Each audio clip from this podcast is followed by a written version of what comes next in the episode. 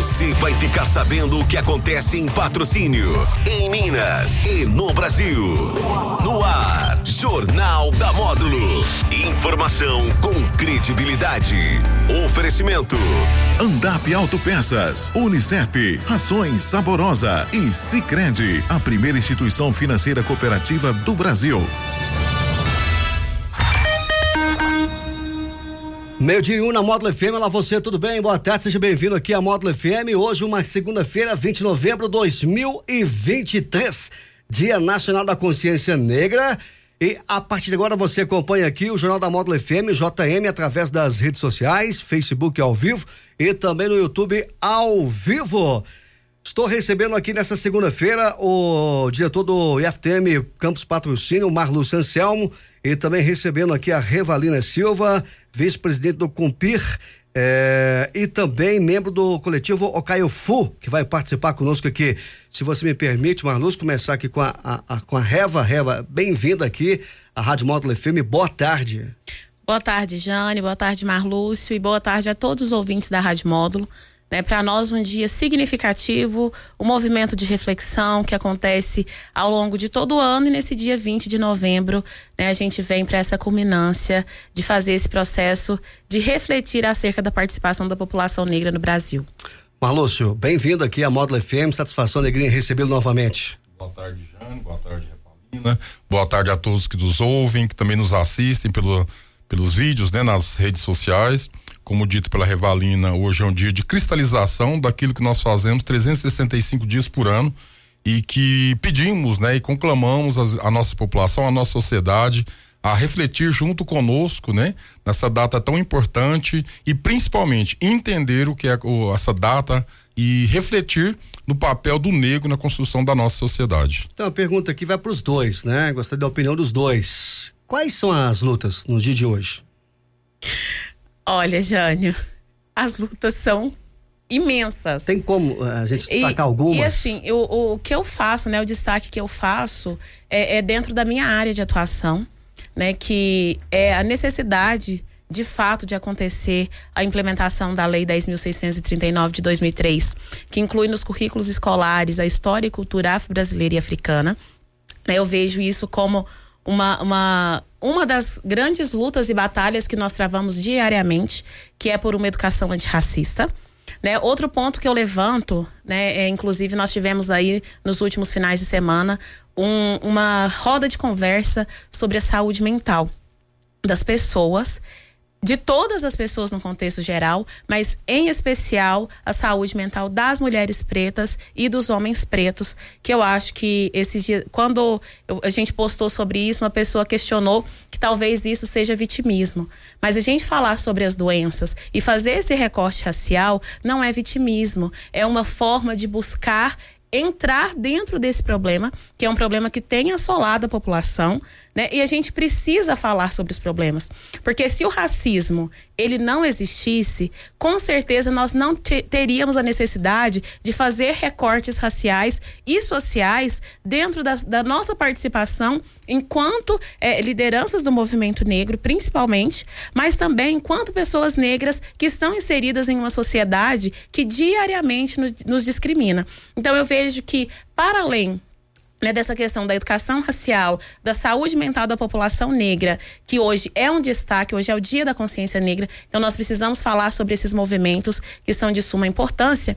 É necessário a gente falar também né, sobre a necessidade de que as pessoas conheçam e elas saibam realmente o que que é o movimento negro, o que que, o que qual que é o significado de todas essas lutas que hoje são encampadas por nós e por inúmeras pessoas no nosso país mas também que foram encampadas pelas pessoas que vieram antes de nós e possivelmente serão encampadas pelas pessoas que vêm depois da gente. Marlúcio. Jânio, é, já são mais de 20 anos, né, militando, é, principalmente como professor. Eu tenho acirro mais a luta quando me tornei professor. Pelos diversos desafios que a gente tinha, né, também à época. É, não, não temos é, melhoras significativas né, na questão do combate ao racismo e principalmente na desigualdade racial. A Reba levantou aqui um ponto da, da educação. Foi feito um estudo: 70% dos meninos negros que foram vítimas de racismo aconteceu dentro da escola.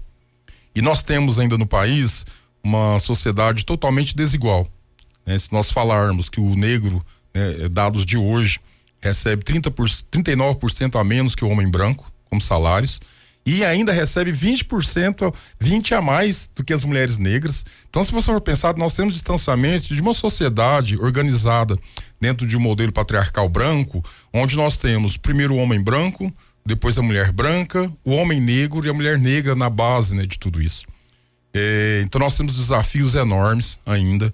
Nós precisamos primeiro reconhecermos que nós somos uma nação racista, mas também de entendermos que nós somos uma nação que está onde está hoje às custas do negro. Então, quando nós chamamos para essa reflexão, acho que o ponto base deve ser este. O, Brasil só é o país que é hoje porque ele escravizou. E nós estamos de quase quatro séculos de escravidão, de sermos o último país a abolir a escravidão. Então, o que nós temos hoje, sociedade que foi construída do ponto de vista é, econômico, foi às custas, né? Primeiro do trabalho escravo e a construção social também se dá através da escravidão. Então, o lugar que o homem negro, né, as pessoas negras ocupam hoje no nosso país é o mesmo lugar que era a época da escravidão.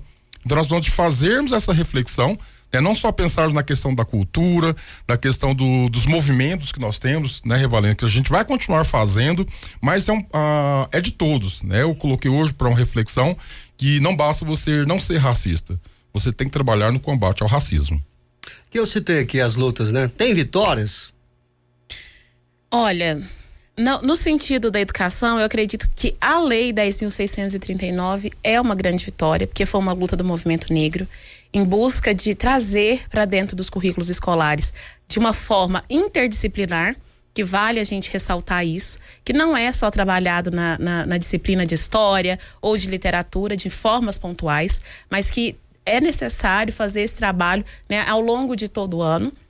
Nós, te, nós tivemos também, há uma semana, exatamente, na última segunda-feira, nós tivemos aí a sanção da lei de cotas, da ampliação né, e da manutenção da lei de cotas, né, incluindo aí os quilombolas, né, colocando aí a população de baixa renda com, é, com um salário mínimo, né, como, como teto de um salário mínimo. Então, todas essas mudanças que acontecem diariamente, elas são de suma importância. Nós precisamos lembrar também que tanto a nível nacional quanto a nível municipal, nós, nós temos né, vários movimentos acontecendo nesse sentido de aplicar né, as leis, eh, as políticas afirmativas dentro da sociedade. Aqui no município, por, por exemplo, nós temos alguns projetos de leis né, que foram feitos para principalmente para as pessoas da cultura afro-brasileira e africana, que são as leis né, de, de, que torna o congado, as matrizes africanas e a folia de reis como bens imateriais do município. Né? Então a gente tem também o Dia Municipal do Hip Hop, que aconteceu agora no dia 12 de novembro. E a gente tem uma lei né, que na primeira semana de dezembro é, a gente faça em todos os espaços públicos da prefeitura, principalmente, atividades voltadas para discussão e reflexão sobre as questões da população negra no Brasil. Então a gente sabe que acontece é, é, de forma é, heterogênea dentro do nosso município, né? Tem várias pessoas fazendo muitas coisas ao mesmo tempo. Inclusive, hoje nós estivemos, né? Na primeira feira cultural afro-brasileira e africana no Colégio Olímpio, aqui onde eu faço um parêntese e parabenizo a direção da escola, os alunos e as professoras que encabeçaram nessa dinâmica que foi é, a representação da população negra africana e a população negra no Brasil. Fazendo um outro parêntese, que é necessário que a gente fale muito mais para além do racismo, sobre todas as contribuições de pessoas né, que fizeram com que hoje nós pudéssemos estar aqui em uma rádio falando sobre a consciência negra. Né? Então foi isso, o, esse o trabalho que foi desenvolvido na escola, para que as crianças de fato elas se apropriassem desse espaço de fala, desse lugar de protagonismo, para falar né, sobre todas as questões relativas ao Dia da Consciência Negra, trazendo várias representações. Carolina Maria de Jesus, eles trouxeram né, as primeiras mulheres pretas que estiveram na NASA, que, que, que, participaram do processo dentro da NASA. Então a gente precisa valorizar todas essas ações que estão acontecendo é, é, dentro das escolas, né, com incentivo dos professores, porque para que um dia Revalina, Marluce, várias outras lideranças, né, o coletivo Acaiofu e vários outros movimentos, a gente não precise se desdobrar no mês de novembro para tentar fazer esse processo de reflexão mas que principalmente que isso parta dos alunos.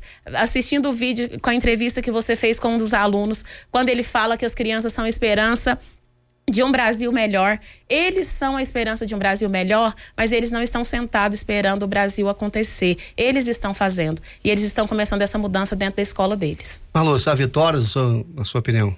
Jânio, é, hoje é menos difícil. Eu quero colocar dessa forma, porque já foi muito difícil né, nosso trabalho no nosso dia a dia. Nós temos realmente vitórias. As leis são muito importantes, mas o que nós percebemos é que a cristalização da lei ficou muito como um desafio ainda da, das representatividades e das pessoas que estão à frente de movimentos.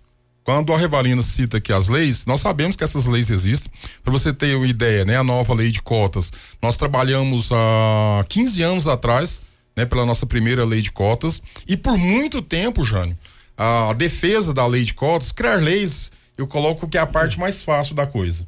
Você executar, né? Agora executá-las, acompanhá-las. Isso ficou muito como algo do movimento negro. E não é do movimento negro. Isso é da sociedade. Quem tem que acompanhar cumprimento de lei é a sociedade. Quando eu falo que não basta ser racista, eu estou falando justamente disso. Que não é uma questão nossa. Isso não é do Marlúcio, isso não é da Revalina. É uma questão da nossa sociedade.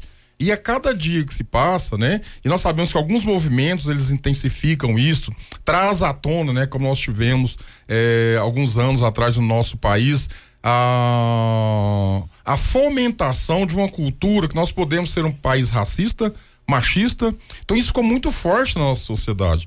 Nós temos que repensar. Nós temos agora, né? O Paulinho do, do Atlético Mineiro foi vítima, né? Da sociedade em que os próprios negros trouxeram e construíram as religiões de matrizes africanas, africanas. essas são a base da criação da cultura brasileira. Né? E um movimento de resistência também. Então nós temos que entender que nós estamos em 2023 e temos grandes desafios pela frente. Já vou repetir, já foi muito mais difícil Tá? Hoje é menos difícil. E se nós formos refletir né, de 23 anos atrás, Jane, nós tivemos algumas evoluções, né? E a própria política de cotas, ela trouxe isso, né? Pela lei de cotas, é, de ocupação do espaço da academia, né, por pessoas negras, mas é um espaço muito insignificante quando nós pensamos ainda para além dos nossos alunos. Quando nós buscamos pesquisadores negros ocupando espaço de destaque, quando nós falamos de professores e servidores, você tem uma ideia hoje, né? Nós somos menos de 20% dos servidores públicos no Brasil e temos uma, uma faixa de salário de 3 mil reais a menos, porque nós ocupamos cargos que são primários. Então, se nós temos que fazer essa reflexão e esse pensamento, né? Então, quando nós trazemos a 10.639, trazemos diversas leis, o que nós temos que entender? Lei, ela é de aplicação, de dever de todos o acompanhamento da sua execução não só da, dos representantes das, da comunidade negra. Nós, a nossa população precisa de entender isso. Não é o que nós estamos fazendo aqui hoje. Melhor se não deveríamos, não pudéssemos, devêssemos estar aqui. Né? Alguém perguntou sobre a política de cotas outro dia. Eu falei: política de cotas existe desde quando o Brasil é Brasil. Só que era uma política onde as, as vagas reservadas na educação, Jânio, vou falar aqui categoricamente, eram 100% para os homens brancos. Por quê? Negro era proibido de estudar. Então nós temos uma política de cotas lá no passado que garantiu 100% das vagas nas escolas para os homens brancos. E hoje nós queremos discutir a questão da igualdade racial, nós temos que falar da desigualdade racial. Então é muito importante, né, nós sabermos que nós temos, caminhamos, mas temos um longo caminho a caminhar à frente ainda e não é um caminho, né, que tem que ser percorrido somente por nós como foi colocado, né, nós temos que trabalhar na base lá da nossa escola com muita seriedade. A escola tem que entender que o papel dela é de cumprir também a 10.639, se prende né, às leis de diretrizes curriculares e esquece daquilo que também está previsto dentro da lei.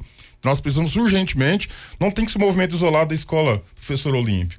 Então, quando a gente chega aqui e elogia uma escola, significa que nós estamos ainda, né, só falando da ponta do iceberg. Nós precisamos realmente termos esse compromisso enquanto sociedade, né? A nossa Secretaria Municipal de Educação, estadual, né? E também a nossa rede federal de ensino. Eu tenho uma última pergunta aqui. Você quer complementar alguma coisa? Sim, eu só ah. quero, é, quando a gente fala das vitórias, hum. né, a gente, eu falei a nível das, das legislações, mas é muito importante também a gente ressaltar as vitórias que os movimentos negros no município de Patrocínio estão realizando. Né, no dia 15, nós tivemos aí o Dia Nacional Internacional da Umbanda, onde nós tivemos um evento maravilhoso organizado pelo Pai Luiz e pelo Pai Cícero, né, junto com as outras casas. Nós tivemos aí no dia 11, roda de conversa com Moçambique Ouro de Maria, onde nós falamos sobre o racismo religioso e ao longo de todo esse mês, ao longo de toda essa semana, nós teremos inúmeras atividades. E isso para nós é muito vitorioso, porque nós estamos nos organizando enquanto movimentos de resistência dentro do município de Patrocínio. Então fica aqui a minha saudação a todas as pessoas que vieram antes de mim, a minha saudação a todas as pessoas que ainda estão chegando, mas principalmente essas pessoas que estão no front diariamente enfrentando, além do racismo, que é estrutural, a gente ainda enfrenta todas as dificuldades acerca das nossas participações dentro dos eventos da nossa cidade. Uma última pergunta aqui, até porque nosso tempo aqui é um pouco limitado, né? É, é um assunto que a gente tem que é, precisaria de um tempo é, maior para debater, para discutir, né? E para estar tá auxiliando também nosso papel aqui da imprensa. Há algumas cidades do estado de Minas Gerais, Brasil num todo, hoje segunda-feira é feriado, né? Para lembrar da luta, né? Aqui em Patrocínio teve um projeto do professor Alexandre, que o projeto ele foi vetado, né? É importante ter um dia, ter ser feriado para lembrar da luta, mas seria importante também, né, se fosse feriado, né, é, eventos para lembrar, para é, ajudar nesse nesse combate. Jânio, é, essa é uma reflexão que nós fizemos em Uberaba, né, nós, Hoje Uberaba é, ah, é feriado. feriado. né? Mas já foi contestado esse feriado em Uberaba, Oi. inclusive pelos próprios sindicatos, né? É, por quê? Ele deve ser uma data realmente de cristalização de tudo isso que a Revalina colocou aqui. É, nós não temos que ficar presos a datas, né? Obviamente, nós trabalhamos, como eu já disse, 365 dias é, no, no, no combate, né? Na luta. É, mas deveria ser realmente um dia dado à reflexão e fomentado pelo poder público. Né? Porque não adianta você falar, ah, como nós vamos fazer o movimento dentro da cidade de patrocínio, né? Ele tem que ser fomentado também. Porque nós sabemos que as pessoas que estão, como a Revalina colocou, à frente desses movimentos, já estão, estão desgastadas, não têm condições financeiras. Né? Se você pegar hoje, né, uh, para levar o congado para a rua, você tem um custo enorme, né? E são pessoas que mantêm esse custo. Então nós precisamos de pensar que nós precisamos urgentemente eh, de termos um espaço para essa manifestação.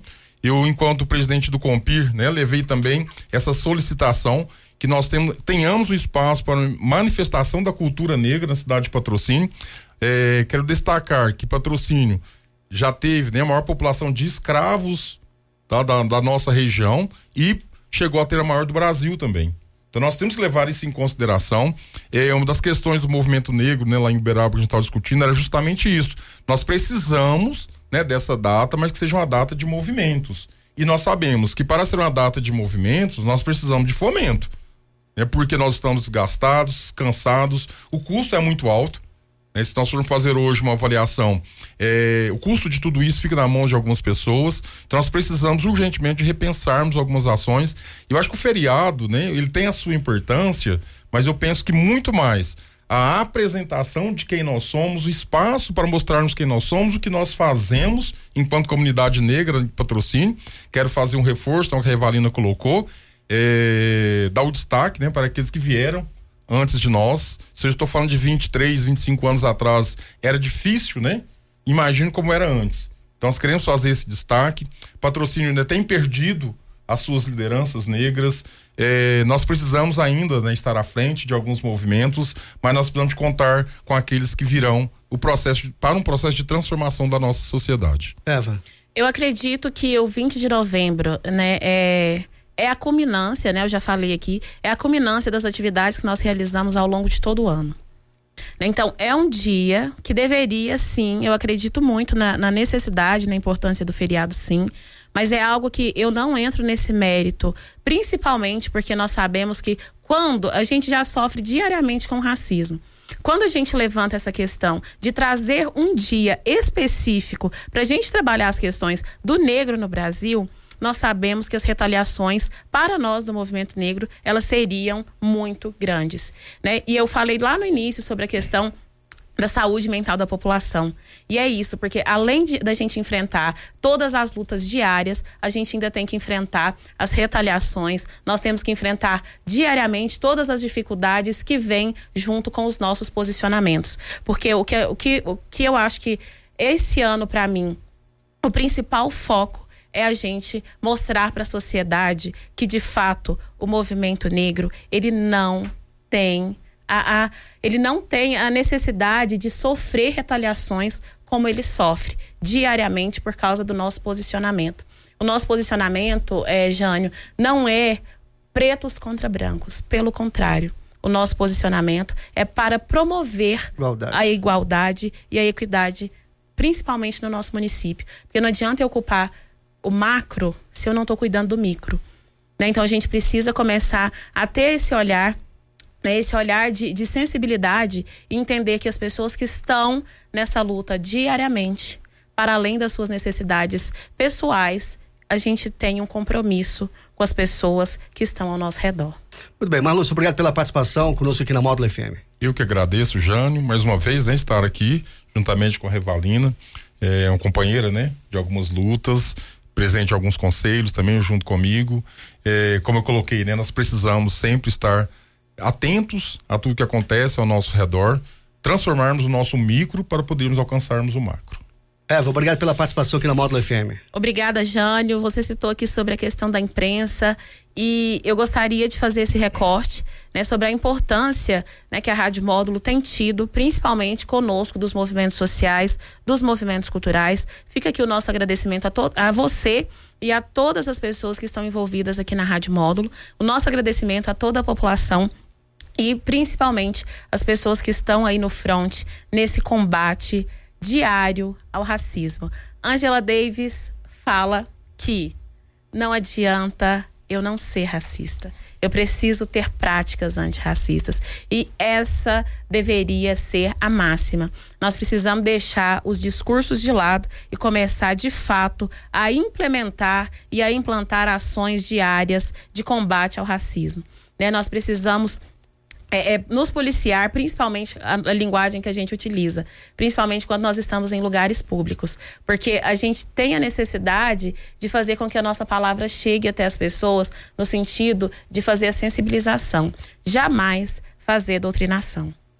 Muito bem, meio-dia 24 na Módulo FM, fica por aqui o Jornal da Módulo FM, vem a segunda parte, sequência tem o modo esporte às três horas, o Salles, o cowboy do rádio. Um abraço. Jornal da Módulo, informação com credibilidade.